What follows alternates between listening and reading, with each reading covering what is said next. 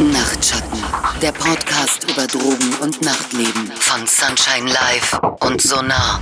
Ihr hört Nachtschatten, der Podcast über Drogen und Nachtleben. Eine Produktion von Radio Sunshine Live und Sonar Safer Nightlife Berlin. Wir wollen uns heute mit der Substanz Cannabis beschäftigen, denn Cannabis gehört zu den am weitesten verbreiteten Drogen der Welt. Cannabis gehört außerdem zur botanischen Gattung der Hanfgewächse mit psychoaktiven Wirkstoffen. Die stärkste Wirksubstanz ist hier das Tetrahydrocannabinol, also das THC. Laut dem Jahresbericht der Deutschen Beobachtungsstelle für Drogen und Drogensucht aus dem Jahr 2019 haben knapp 3,5 Millionen Menschen zwischen 18 und 64 Jahren in Deutschland innerhalb eines Jahres Cannabis geraucht. Äh, man geht allerdings davon aus, dass die Dunkelziffer noch wesentlich höher ist, denn vielleicht habt auch ihr schon mal davon gehört, dass Cannabis bei Konsumentinnen zwischen 12 und 17 ebenfalls auch echt populär populär ist. Man schätzt also, dass man in Deutschland so circa 5 Millionen Menschen pro Jahr hat, die schon mal gekifft haben. Heute soll es allerdings gar nicht so sehr um die Wirkung, Dosierung und die Substanz als solche gehen, sondern wir wollen uns viel mehr damit beschäftigen, mm, wie sich ja Cannabiskonsum so ein bisschen von einer Gegenkultur zur Kultur entwickelt hat. Also wie Cannabis, Cannabis sich mehr und mehr im Mainstream etabliert. Zu diesem Thema haben wir wieder einen Experten aus dem Sonar Safer Nightlife Berlin Team. Heute ist wieder Raimund bei uns zu Gast und Raimund bekommt super kompetente Unterstützung von Michael.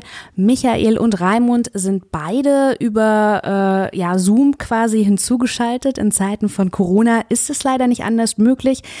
Noch kurz zu Michael. Michael hat diverse Bücher zum Thema Cannabis bereits veröffentlicht. Er ist außerdem Weißautor zu diesem Thema und schreibt auch für die Green Thumb Press. Außerdem hat er einen sehr erfolgreichen YouTube-Kanal, den ihr unbedingt nochmal checken solltet. Aber vielleicht stellt sich Michael einfach kurz selbst vor, bevor ich hier alles ablese. Ja, mein Name ist Michael Knot. Ich bin freier Journalist aus Berlin äh, und YouTuber und Autor für den Nachtschattenverlag. Ich äh, schreibe unter anderem für das Weiß-Magazin, für einige Fachpublikationen, äh, für ein paar englische Online-Publikationen und ja, habe mich dem Thema Cannabis gewidmet und bezeichne mich selber als Fachjournalist für Cannabis.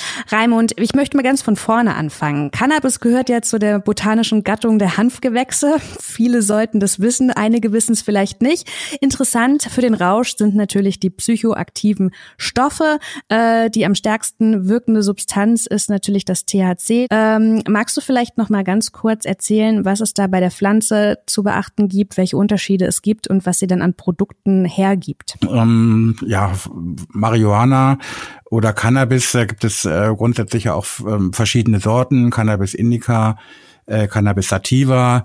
Ähm, es gibt halt äh, die wesentliche Unterscheidung oder das, was halt für den Konsumenten am äh, wichtigsten eigentlich ist, ist so die Tatsache, dass eigentlich nur die weiblichen Pflanzen für in jeder Art äh, das interessante Tetrohydro, äh, Tetrahydrocannabinol äh, produzieren. Das heißt, äh, äh, dass man eigentlich die Blütenstände der weiblichen Pflanzen ähm, verkonsumiert. Das ähm, würde ich jetzt mal sagen, ist so mal ganz grob Sache. Man kann natürlich noch ganz viel auch in die Feinheiten gehen, aber das ist vielleicht jetzt nicht so ganz so entscheidend für unsere Fragestellung. Wichtig ist oder interessanter sind vielleicht die Darreichungsformen.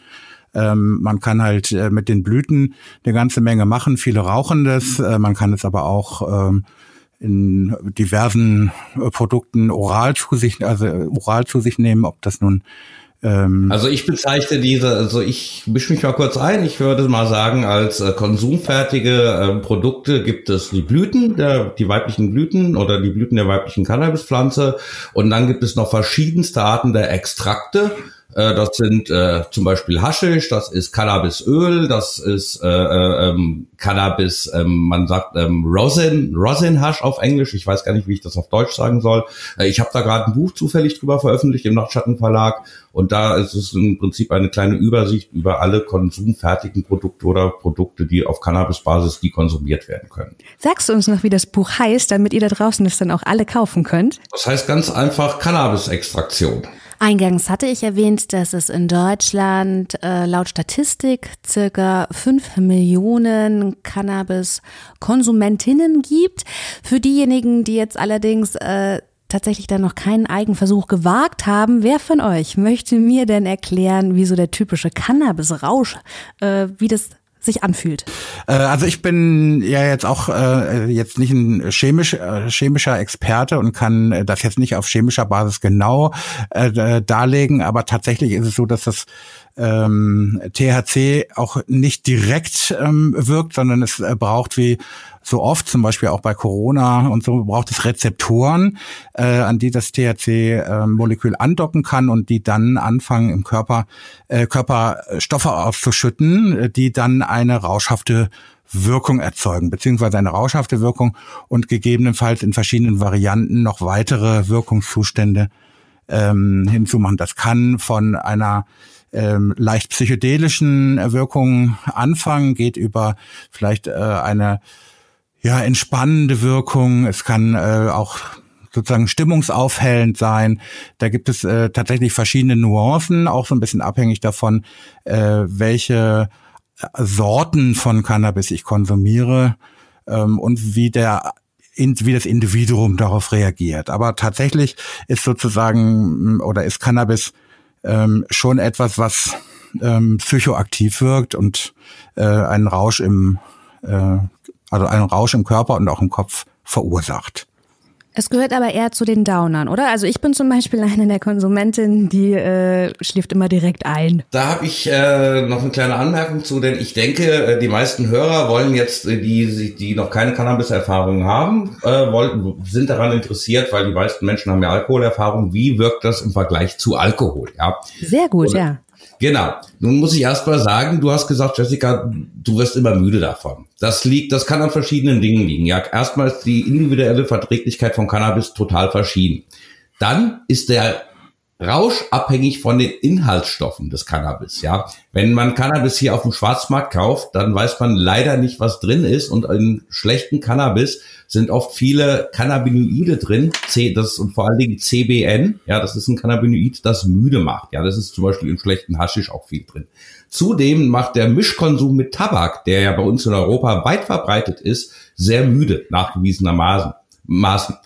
Und äh, darüber wird ja auch gar nicht oft diskutiert, ob der Mischkonsum mit Tabak, äh, der bei uns ja fast 100 Prozent der Leute betreiben, ob dieser Mischkonsum mit Tabak irgendwie noch einen anderen psychoaktiven Effekt hat. Und ja, es ist nachgewiesen, dass man zusammen mit Tabak einfach schneller müde wird, als wenn man Cannabis pur zu sich nimmt. Das ist die eine Sache. Die andere Sache, wie ich eben schon gesagt habe, sind die vielen Inhaltsstoffe. Und die dritte Sache ist, dass es halt individuell äh, sehr unterschiedlich ist. Man entwickelt gegenüber THC relativ schnell eine Toleranz. Und ähm, deswegen sind geübte Kiffer kommen, kämen gar nicht auf die Idee durch oder äh, haben nicht das Problem, dass sie durch äh, starkes Gras ähm, verwirrt werden. Ungeübte Kiffer, wenn die mal ein starkes Gras erwischen, was ja auf dem Schwarzmarkt im Club, wenn man das abends irgendwie im Club braucht, man weiß ja nicht, wie stark das ist, wenn die da, wenn, wenn, wenn die so sowas in die Finger kriegen, dann wird es unangenehm, weil Cannabis, im Cannabisrausch sind die Sinne sehr offen. Man ist sehr sensitiv und das kann auch so weit gehen, dass die Sinne zu offen werden. Ja, und dann prasselt einfach zu viel auf einen ein. Und das sind halt auch die negativen Erfahrungen, die sehr viele ungeübte User mit Cannabis machen, die sich beim ersten oder zweiten Konsum überdosieren. Und dann kommen sie mit den ganzen Umgebungseinflüssen nicht mehr klar und sagen, scheiße, ich will kein Cannabis mehr rauchen, weil ich war das erste Mal, mir ging's mir ging's richtig, richtig schlecht. Das geht dann über Herzrasen bis hin, ist auch übrigens eine typische, typisches Anzeichen für eine Cannabis-Überdosierung, ist die Todesangst. Habe ich selber auch schon bei vielen ungeübten Usern erlebt, äh, dass sie dann halt wirklich Angst hatten, dass sie sterben. Und äh, das ist halt bei gerade äh, bei, bei, bei, bei THC dem, dem Hauptwirkstoff, den wir, über den wir eben geredet haben, ist das so ein bisschen eine Gratwanderung. Ja. Das äh, bin sehr ich auf jeden Fall. Ne? Ich bin dann immer total verwirrt und dann denke ich immer, hat mich jemand was gefragt? Wie, wie war denn die Frage? Habe hab ich schon geantwortet? Muss genau. ich überhaupt noch antworten? Das bin ich und auf Cannabis. Ja. Wenn man sich mit Cannabis ein bisschen genauer beschäftigt oder wenn man zum Beispiel ein Konsument ist, der, der, der Zugang zu einem legalen Markt hat, wie zum Beispiel in Kanada oder in Kalifornien, äh, dann gibt es da eine ordentliche Beratung und wenn man dann sagt, äh, ich habe da, also das, äh, das wird mir alles zu viel oder ich werde müde, dann kriegt man eine Sorte empfohlen, die halt diese Symptome nicht hervorruft, weil man muss sich, man muss bedenken, bei Alkohol ist es nur eine Substanz, die psychoaktiv wirkt, ja. Bei Cannabis sind es ganz viele Substanzen, die psychoaktiv wirken und THC ist der Hauptwirkstoff. Was dann aber noch dazu kommt, ob das jetzt ein Up oder ein Downer ist, ist auch abhängig von den anderen Wirkstoffen, die wir auf dem Schwarzmarkt, aber wir wissen ja nicht mal, wie viel THC drin ist. Und deswegen ist es sehr schwierig zu sagen, Cannabis wirkt so und so. So, früher war es ja so, wenn man äh, äh, Cannabis nicht rauchen wollte, als Nichtraucher hieß es dann oft, dann isst doch mal ein Keks. Beim Keks ist es aber so, man dosiert sehr schnell über, weil ein Keks, wo zu viel drin ist, den kann man nicht ausmachen. Ein Joint, wenn man nach zwei Zügen merkt, Mensch, das ist zu viel, den macht man aus. Äh, wenn man einen Keks einmal drin hat als ungeübter User, kann das sehr schnell äh, zu einer Psychose vor, führen. Ja, vor allen Dingen ist, äh, wirkt ja erst äh, zeitverzögert. Du merkst ja zunächst mal Genau, wegen der, wegen der Zeitverzögerung. Ja, es dauert eine Dreiviertelstunde bis 90 Minuten, bis man überhaupt was wirkt. Beim Vaporizer ist also beim Vaporisieren, das ist die relativ neue, aber schlauste Konsumform in meinen Augen, äh, tritt die Wirkung sofort ein. Das heißt, die Gefahr der Überdosierung ist sehr gering und äh, es findet kein, kein Verbrennungsprozess statt und äh, dadurch schädigt man halt die Lunge höchstens in einem sehr geringen Maße. Nun wollten wir uns ja in der heutigen äh, Folge gar nicht so sehr auf den Cannabiskonsum als solchen fokussieren. Natürlich wollten wir euch da draußen so ein paar Basics oder so ein bisschen Hintergrundwissen, Basiswissen mit an die Hand geben. Aber eigentlich soll es ja in dieser Folge eher darum gehen, dass sich Cannabiskonsum so ein bisschen äh, von der Gegenkultur zum Mainstream hin entwickelt. War früher Cannabiskonsum vielleicht noch so ein Zeichen vom, ja, gegen alles zu sein, in meinem Fall zum Beispiel gegen die Eltern, habe ich heute fast das Gefühl, dass ähm, Cannabis die akzeptierteste aller Drogen ist. Wie, wie empfindet ihr das? Dem kann ich beipflichten. Mittlerweile ist das so, aber wenn man nur 15 Jahre zurückdenkt, ja, und das ist ja nicht lange, dann erinnere ich an einen Spiegeltitel mit einem sechsjährigen Mädchen und einer Wundertüte auf dem Titelblatt. Und äh, zu dieser Zeit hatten dann in der war die war die gesellschaftliche Akzeptanz von Cannabis ganz ganz unten. Und das ist eigentlich eine Entwicklung, die sich eher in den letzten 15 Jahren aufgetan hat, als eine Entwicklung, die sich, äh, sage ich mal, seit den 70er Jahren konsequent fortgesetzt hätte. Ähm, in meinen Augen ist der Grund dafür, dass die gesellschaftliche Akzeptanz von Cannabis gestiegen ist, gibt es zwei Gründe. Äh, der eine Grund ist, ist halt die Legalisierung in einigen Staaten dieser Welt wo dann halt äh, immer mehr Berichte kamen, wo die Gesellschaft gesehen hat, Moment, äh, da geht ja die Welt nicht unter. Ganz im Gegenteil, äh, das hat eigentlich sehr viel positive Effekte, angefangen äh, bei den Steuereinnahmen über äh, Vermeidung von problematischen Konsummustern. Äh, und äh, der zweite Grund war dann, ähm, als, als äh, viele Menschen gesehen haben, wie viel Geld doch in diesem Business hängt. Ja, da muss man halt, das muss man auch ganz klar und deutlich sagen. Ich war selber in Kanada, ich war selber in Kalifornien und wenn man das einmal miterlebt hat, wie das äh, von einer äh, von einem illegalen Handelsgut zu einer äh, doch äh, sinnvoll regulierten Handelsware äh, äh, sich entwickelt hat, äh, dann kann man sagen, sind wir hier mit dem Schwarzmarkt doch äußerst als Alternative doch äußerst schlecht bedient und haben hier nur Verlierer sitzen. Und äh, ich denke, ja, und ich denke, das, das äh, hat halt am meisten damit zu tun. Das äh, hat jetzt nichts irgendwas mit der Substanz oder unseren gesellschaftlichen Befindlichkeiten zu tun, sondern einfach, äh, dass andere Länder uns vorgemacht haben, wie es geht und wir doch, äh, das sind halt auch alle, alles Länder, die uns relativ nahestehen. Ja, ich erinnere jetzt an Luxemburg, ja, die wollen auch legalisieren. Äh, und äh, ich denke, das ist halt eher der Grund, äh, dass es in Medien und der äh, Gesellschaft äh, sich äh, so entwickelt hat. Aber pünktlich Jahr. zu dem, was du gerade ausführst, Michael, äh, kam ja jetzt ähm, ganz frisch die Nachricht rein, dass also erstmal in Deutschland äh, die Substanz weiterhin äh, nicht legalisiert wird. Ähm, aber es ist natürlich tatsächlich spannend, wenn man sich so ein bisschen auf diese Akzeptanz äh, beziehungsweise auf diese kulturelle Bedeutung auch von Cannabis mal äh, ein Auge wirft, äh, die sich ja, was sich ja sehr, sehr, sehr äh, wellenhaft und ähm, wie ich finde, auch durchaus interessant entwickelt hat, halt von eigentlich einer äh, dieser Verbotssituation ähm, äh, nach der Opiumkonferenz, die du gerade angesprochen hast, Jessica, als äh, Cannabis und ganz viele andere Stoffe illegalisiert wurden.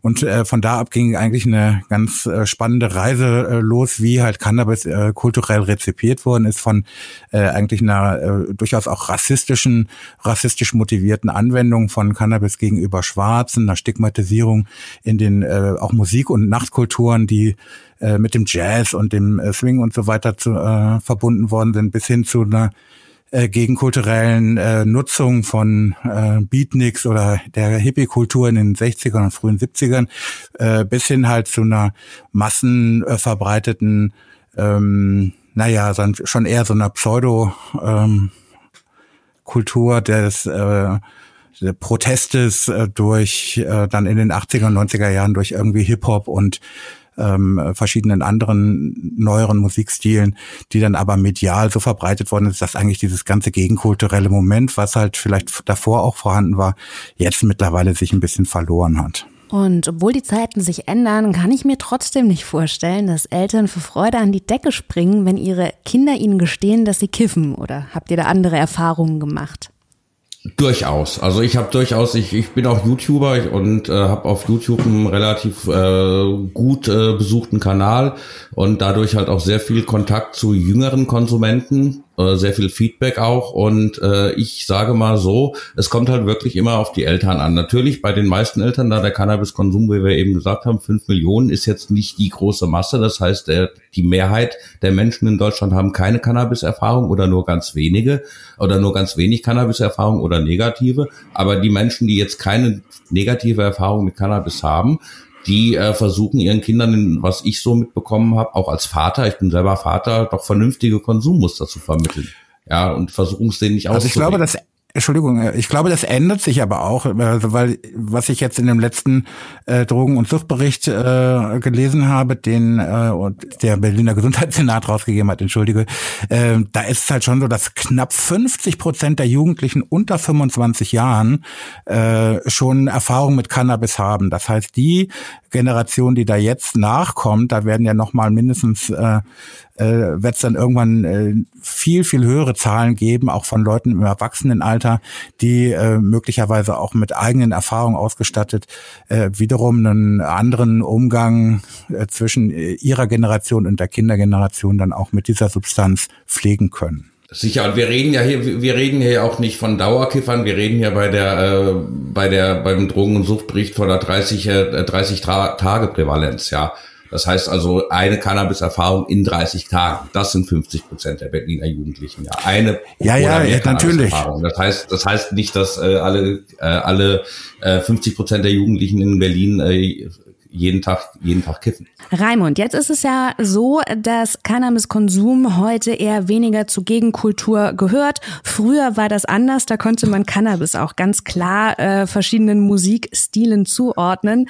Ähm, heutzutage assoziiert man das nicht mehr primär mit Reggae. Aber wie war das damals? Genau, also das, äh, die Musikstile, das war genau äh, wie du jetzt gerade beschrieben hast, das waren ja auch jetzt nicht Mainstream äh, Musika Musikstile, sondern das waren ja auch Musikstile, die sich dann eher so im Untergrund bewegen, also im Mainstream ähm, waren halt, was weiß ich, Schlager und Volksmusik und äh, äh, sicherlich auch klassische Musik oder so, aber die Musikstile, die sich dann ähm, in sozusagen im Untergrund ähm, entwickelt haben, also wie zum Beispiel die Beatmusik, äh, also ne, die ganze Kultur rund um die äh, Beatniks oder auch dann die darauf folgende Hippie-Kultur, äh, die bei uns äh, als 68er Kultur nochmal rudimentär angekommen ist und doch dort äh, ganz eigene ähm, Drive hatte, genauso wie halt äh, der Hip Hop und der Rap.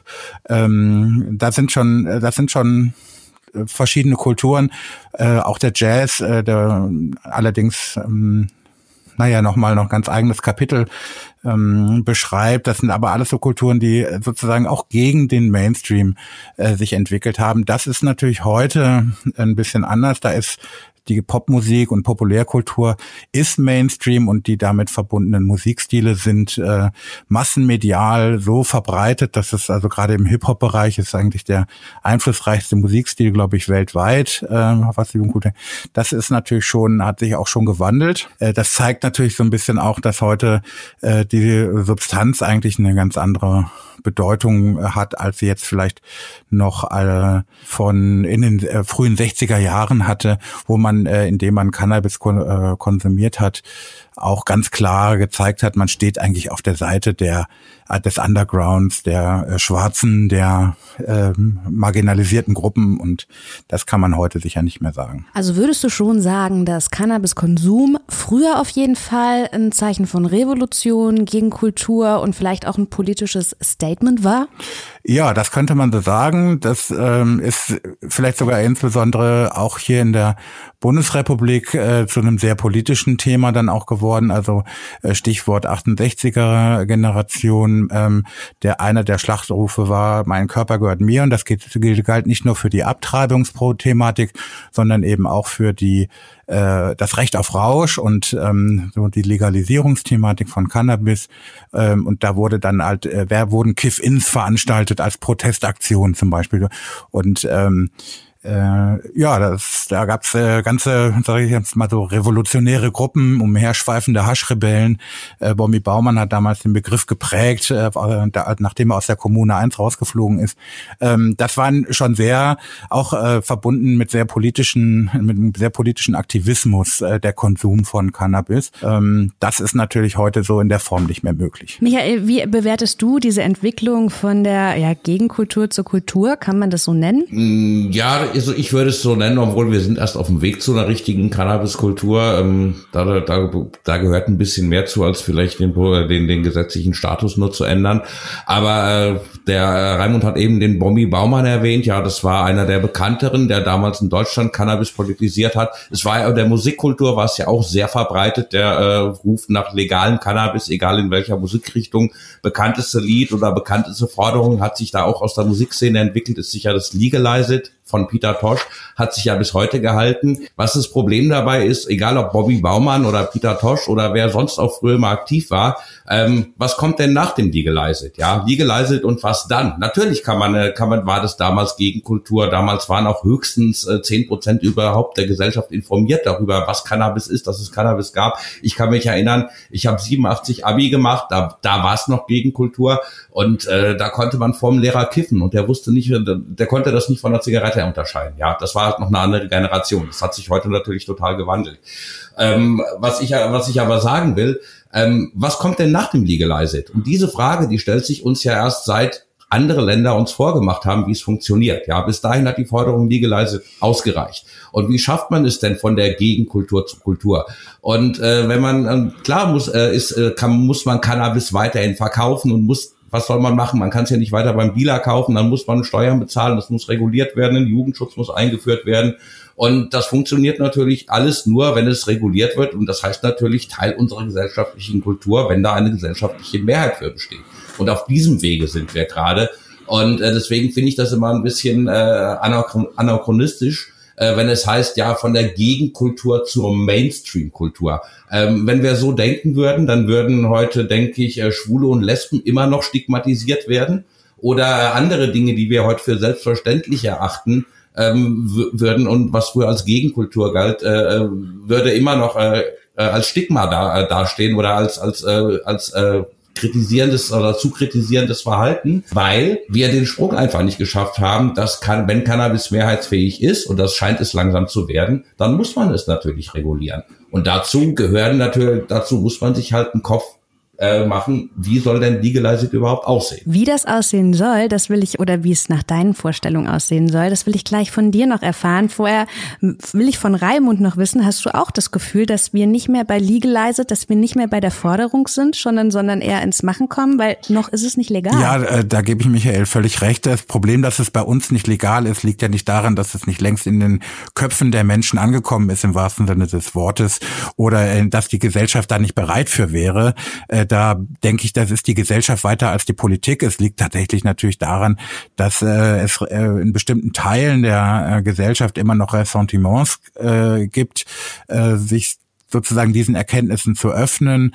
Ähm, das ist aber nicht die gesellschaftliche Mehrheit, behaupte ich jetzt mal. Und das ist auch äh, sozusagen dem äh, Umstand geschuldet, dass man dieses Jahr noch ein paar Wahlen gewinnen möchte, unter anderem eine Bundestagswahl. Und da ist jetzt zum Beispiel von konservativer Seite, die ja auch die Drogenpolitik in Deutschland massiv in den letzten äh, Jahrzehnten beeinflusst haben, einfach noch nicht die Bereitschaft da, äh, diesen Schritt zu machen, den viele unserer europäischen Nachbarländer schon gegangen sind. Äh, wir sollten uns natürlich auch nicht, nicht an Holland orientieren, wenn wir mal irgendwie in die Legalize äh, ähm, die äh, Thematik wirklich tiefer einsteigen, äh, die früher vielleicht mal so ein bisschen so ein Musterland waren, ähm, was die ähm, rechtliche Situation von Cannabisprodukten war. Aber es gibt genügend andere äh, europäische Vorbilder, na, äh, von denen wir eine Menge lernen können, glaube ich, irgendwie. Und wir müssen das Rad da nicht erfinden, sondern wir können uns einfach angucken, was machen unsere europäischen Nachbarn bei der ganzen Geschichte und äh, was davon passt für uns. Ja, da, da, da kann ich auf jeden Fall zustimmen. Äh, Holland ist in meinen Augen wirklich ein sehr voller Kompromiss. Bei anderen Ländern muss ich, ein, muss ich ein bisschen widersprechen. Also zum Beispiel Portugal ist überhaupt in meinen Augen für Cannabis kein äh, Modellprojekt. Portugal hat äh, harte Drogen damals entkriminalisiert. Das ist schon fast 20 Jahre her. Bei harten Drogen hat das auch ganz gut geklappt. Cannabis wurde im, im, äh, im Zuge dieses, äh, dieser Gesetzesänderung im Prinzip nur mitgezogen.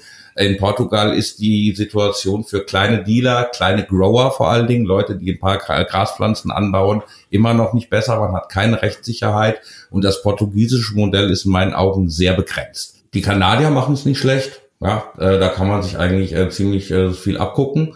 Ähm, in Uruguay ist es begrenzt gut, weil die haben die Verkaufsstellen äh, sich vorher keine Gedanken über Verkaufsstellen gemacht. Äh, Colorado macht es sehr gut. Äh, Colorado ist ja auch Pionier in der, das ist halt ein US-Bundesstaat. Da ist es auf bundesstaatlicher Ebene äh, komplett durchreguliert mit Cannabis-Agentur, also mit einer Stelle, mit einer staatlichen Stelle, die die, die äh, Legalisierung halt überwacht.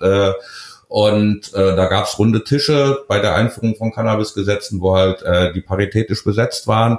Äh, diese runden Tische haben halt äh, wurden von ja aus allen gesellschaftlichen äh, Schichten halt sozusagen äh, saßen da Leute dran. Und äh, in Colorado wurde das sehr gut gemacht, in Kanada wurde das mit Einschränkungen sehr gut gemacht. Die und äh, was auch noch ein sehr gutes Modell ist, ist das Cannabis-Kontrollgesetz von den Grünen. Äh, da ist eigentlich alles schon ausformuliert, wie das später in Deutschland einmal aussehen könnte, ist allerdings vom Bundestag abgelehnt worden, was bei den derzeitigen Mehrheitsverhältnissen ja auch nicht äh, unbedingt überraschend ist. Habt ihr eine Vermutung oder Einschätzung, wie lange es wohl noch dauert, bis wohl auch hierzulande die Legalisierung eingeleitet wird? Also ich habe da eine ganz klare Ansage, wann, äh, wie das mit der Legalisierung äh, dauert. Also ich habe mir da schon sehr viel Kopf drüber gemacht, habe ich auch einen weißen Artikel drüber geschrieben und äh, ich, ich denke, ich weiß es. So. Wow. Ja. da kann ich nicht mitteilen, tut mir leid. ja, nee, es ist, es ist ganz, es ist die, wenn die nächste CDU-freie Regierung oder von heute an nochmal zwei Legislaturperioden mit einer CDU in der Regierung. Ganz simpel. Jetzt sind wir schon bei der Legalisierung, ähm, kommen ein bisschen ab vom Thema. Interessiert hat's mich jetzt trotzdem. Dennoch will ich von euch wissen, findet ihr das manchmal schade, dass äh, Cannabiskonsum scheinbar immer mehr in den Mainstream rutscht und weniger politisch ist? Ähm, da fange ich einfach mal an. Ähm, ich finde, äh, Cannabiskonsum an sich ist nicht mehr politisch, aber Cannabis, äh, an, Cannabis ist immer noch ein politisches Thema. Es gibt noch viel zu tun. Und ähm, ich mache ja schon sehr lange auch Cannabis-Aktivismus und das ist ja eigentlich da, wo wir hin wollten. Ja, es ist ja jetzt nicht so, dass wir sagen, okay, äh, wir müssen immer dagegen sein, wir, wir kiffen, weil wir dagegen sind. Seit zwei, also ich habe glaube ich 2003 als Chefredakteur vom Hanfjournal damals angefangen. Und ähm, ich kiff, weil ich dagegen bin und das ändert sich nicht. Nein, ich habe ja, wir haben ja von Anfang an als Cannabis-Aktivisten auch versucht, äh, alternative Wege aufzuzeigen und auch äh, aus wissenschaftlicher Sicht zu begründen äh, und aus politischer Sicht zu begründen, warum wir das ändern müssen. Und ich bin eigentlich sehr froh darum, dass wir da sind, wo wir jetzt sind, nämlich dass es eigentlich äh, im, im Bundestag schon eine nominelle Mehrheit für die Legalisierung von Cannabis gibt, nur dass die SPD das Thema leider nicht äh, entsprechend äh, sich traut zu thematisieren und weil es einfach für die Koalition nicht wichtig ist, für den Wahlkampf nicht wichtig. Und obwohl es in der SPD eine gefühlte Mehrheit gibt, gibt es da halt immer noch keinen Parteibeschluss für. Raimund, wie bewertest du das für dich? Ist es eine Entwicklung, wie du sie dir gewünscht hast? Ja, das ist eigentlich das, was ich immer sehen wollte. Also äh, Punkt eins, wer jetzt sozusagen rebellisch sein möchte und da irgendwas zu tun, um zu tun, um auf, äh, äh, aufzubegehren oder um zu provozieren, der findet jede Menge andere Möglichkeiten, also auch im Substanzbereich, aber eben auch äh, außerhalb. Also man kann kann auch ohne dass Kiffen illegal ist, äh, rebellisch sein. Das ist mal das eine. Äh, ich erinnere mich, als 1994 das Bundesverfassungsgerichtsurteil äh, für, ähm, zur Entkriminalisierung von Cannabiskonsumenten kam, da das war für mich eigentlich sozusagen wie jetzt beginnt eigentlich sozusagen der rationale Umgang mit dieser Substanz. Ähm, also das vermisse ich eigentlich überhaupt nicht. Da finde ich, ist da bin ich voll bei Michael, der sagt, Mensch, wenn sich nie was ändern würde, dann werden äh, sämtliche ähm, Kulturen, die sozusagen im Underground entstanden sind, irgendwie niemals, hätten niemals die Berechtigung die Chance, ähm, nach vorne zu kommen. Und genauso ist es auch mit den Substanzen, wenn ich, äh, wenn so viele Erfahrungswerte und so viel äh, Argumente mittlerweile äh, breit in der Öffentlichkeit verankert sind, äh, dass Cannabis jetzt nicht das Teufelszeug ist, was die Gesellschaft in den Ruin bringt, dann äh, ist das völlig okay, wenn wir auch mal zu einem sehr rationalen Umgang damit kommen. Und da gehört für mich eine also nicht nur eine Entkriminalisierung, sondern auch eine Legalisierung und eine, eine ähm, Ordnung des Verkaufs dazu. Okay, ich hätte jetzt an dieser Stelle keine Fragen mehr. Gibt es jetzt noch einen wichtigen Punkt, den wir hier noch nicht angesprochen haben? Ach, zu dem Thema kann man irgendwie, glaube ich, noch eine ganze, ganze Menge Punkte irgendwie äh, thematisieren. Aber äh, vielleicht reicht's ja auch mal, wir machen bestimmt noch mal eine Sendung zu Cannabis.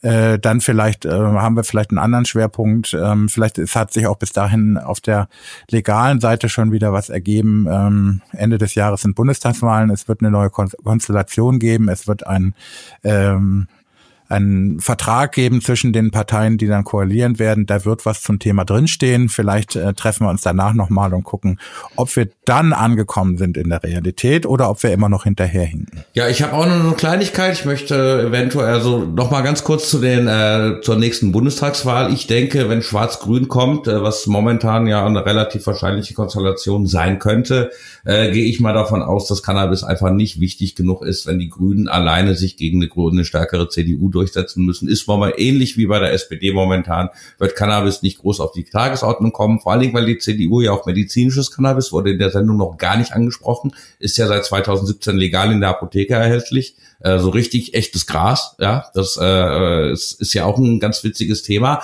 äh, was äh, die ganze Sache in meinen Augen auch medial sehr entstigmatisiert hat. Und äh, die CDU wird nicht ein zweites Pro-Cannabis-Gesetz innerhalb von äh, zwei Legislaturperioden mit sich, äh, mit sich schaukeln lassen. Uiuiui, ihr merkt selbst, da ist noch viel Gesprächsbedarf, gerade auch in puncto Legalisierung. Weitere Folgen über Cannabis werden also ganz sicher folgen. Vielleicht habt ihr da draußen ja auch Anregungen oder Wünsche, dann immer her damit. Für heute soll es das auf jeden Fall erstmal gewesen sein. Ich bedanke mich ganz recht herzlich bei Raimund und natürlich auch bei Micha. Ihr merkt schon, der Mann ist ein Quell an Wissen. Alles rund um das Thema Cannabis. Da hat er viel zu erzählen, deshalb checkt unbedingt unbedingt seine Homepage, sein Instagram-Kanal und auch der Micha auf YouTube. Ich bedanke mich für eure Aufmerksamkeit. Wir hören uns, wenn ihr möchtet, in 14 Tagen wieder. Nachtschatten, der Podcast über Drogen und Nachtleben von Sunshine Live und Sonar.